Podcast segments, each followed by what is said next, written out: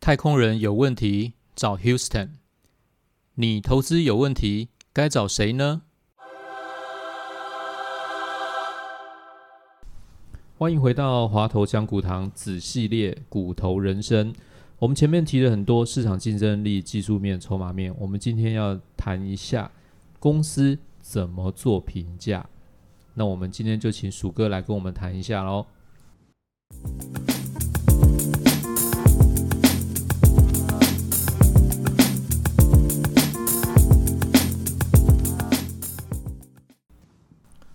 评价，我觉得用简单方法讲，我会把它分成两个层面来看。有一类公司其实很好评价啊，当第二类公司就是属于不那么容易评价的公司。我先讲好评价的公司啦，因为其实我们之前也有系列的主题期有谈到说，我们最常用到评价的方式，比如说像本益比，本益比就很好评价，就是你投资的钱是多少钱，那你要花几年回本。比如说本益比，那那个那个数字出来就是本益比。比如说呃十年回本，那本益比就是十倍，就代表说你投入十块钱。然后他一年帮你赚一块钱嘛，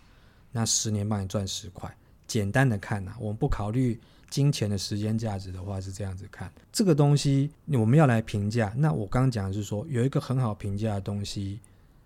这一类的族群是什么？其实也是我们之前有提过到类似的，就比如说像是一些营运跟比如说配息都非常稳定的一些产业的龙头型的股票。比如说，我们最常听到，比如说像电信类股里面，比如像中华电、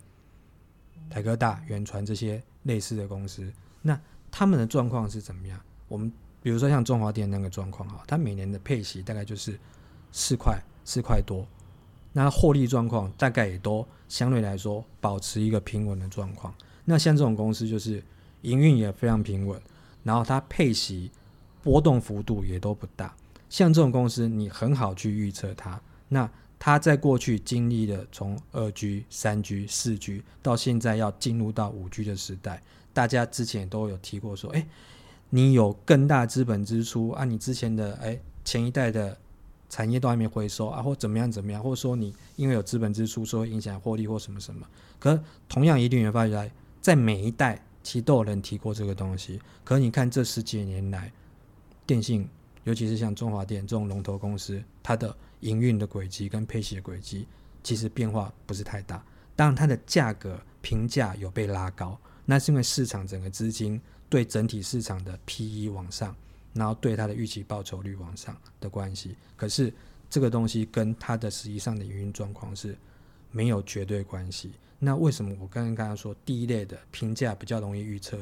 的公司，就是类似这样的公司？因为你可以预期到是说接下来。它未来的一个营运的稳定度，我不能说它不会波动，我只能说它的波动幅度一定相对比其他的产业少，因为它这个产业就是相对比较稳定一点的产业。然后中华电里面又是这些电信公司里面相对更更稳定的公司，所以它的营运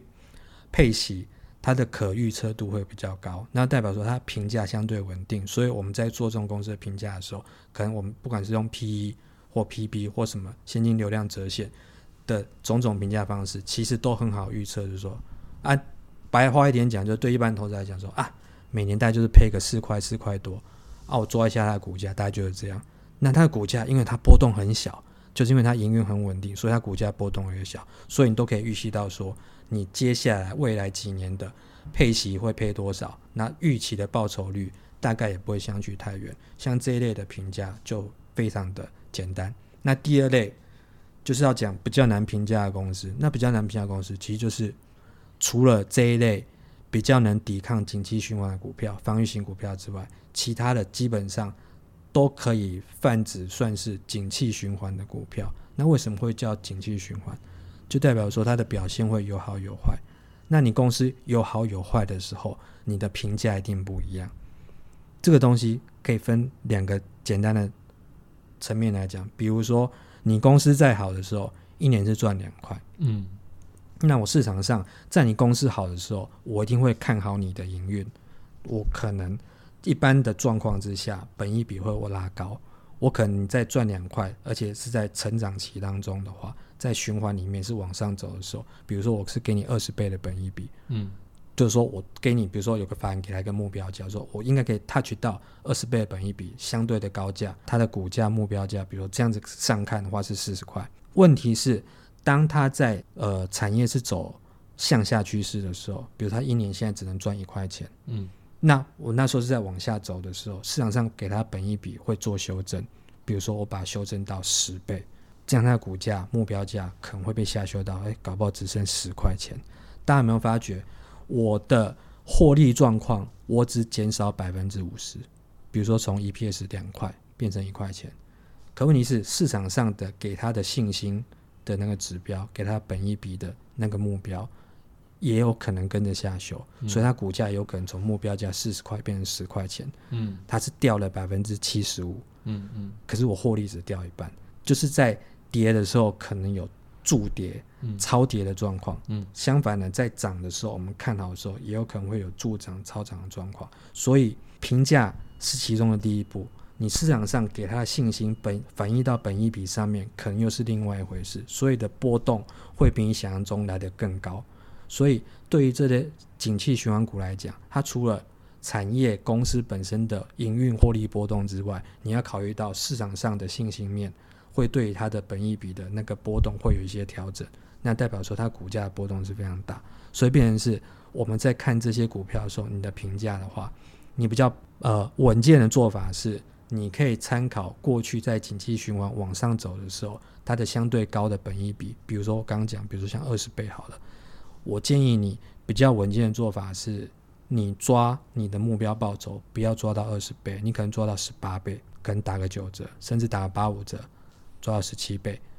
这一类的状况，可以当做是你看好这档公司的未来目标的潜力。那当你再往下走，其实也是一样的道理。好公司在景气状况不好或遇到坏事情的时候，套一句股神巴菲特的说法，那反而对他来讲是进场好时机。你不用等到说他本一笔杀到十倍的目标价还是什么，因为他可能不会来。相对来说，等于是说你稍微留一个缓冲，因为你在低的时候，你知道这家公司它不会倒。它可能未来下一个经济循环又会往上的时候，其实你可以慢慢的买，分批的去买，或是在股价你觉得到一个相对它有投资价值浮现的时候去买。那相对来说，当它在好的时候，你不用等到最高点，因为最高点永远只有一个。那可能成交在最高点的投资人都是凤毛麟角，所以应该是找一个相对的区位。你可能稍微我不要把目标设到那么高，二十倍我可能打个九折或八五折的方框的状况去买，那你这样子来做一个比较趋势性的景气循环一波的这种比较大波段这种操作的话，相对来说的话，胜率应该是可以提高。嗯。所以大家有没有常常在新闻媒体里面看到什么联发科目标价调高到八百，调高到九百，调高到一千、没错，那经过今天鼠哥的介绍，有没有比较了解这个法人是怎么来做这个评价？就是用本一笔，用一些估价的方式来做目标价来看这件事情。那鼠哥今天有讲到一个很重点的东西，就是这种东西会有超涨跟超跌，所以我们心里面也要有点预期，就是说在做目标价的这个价位来做参考的时候，心里面要有一点呃打折扣，或者是心里面要做一个缓冲来做这个评估的参考嘛。哈，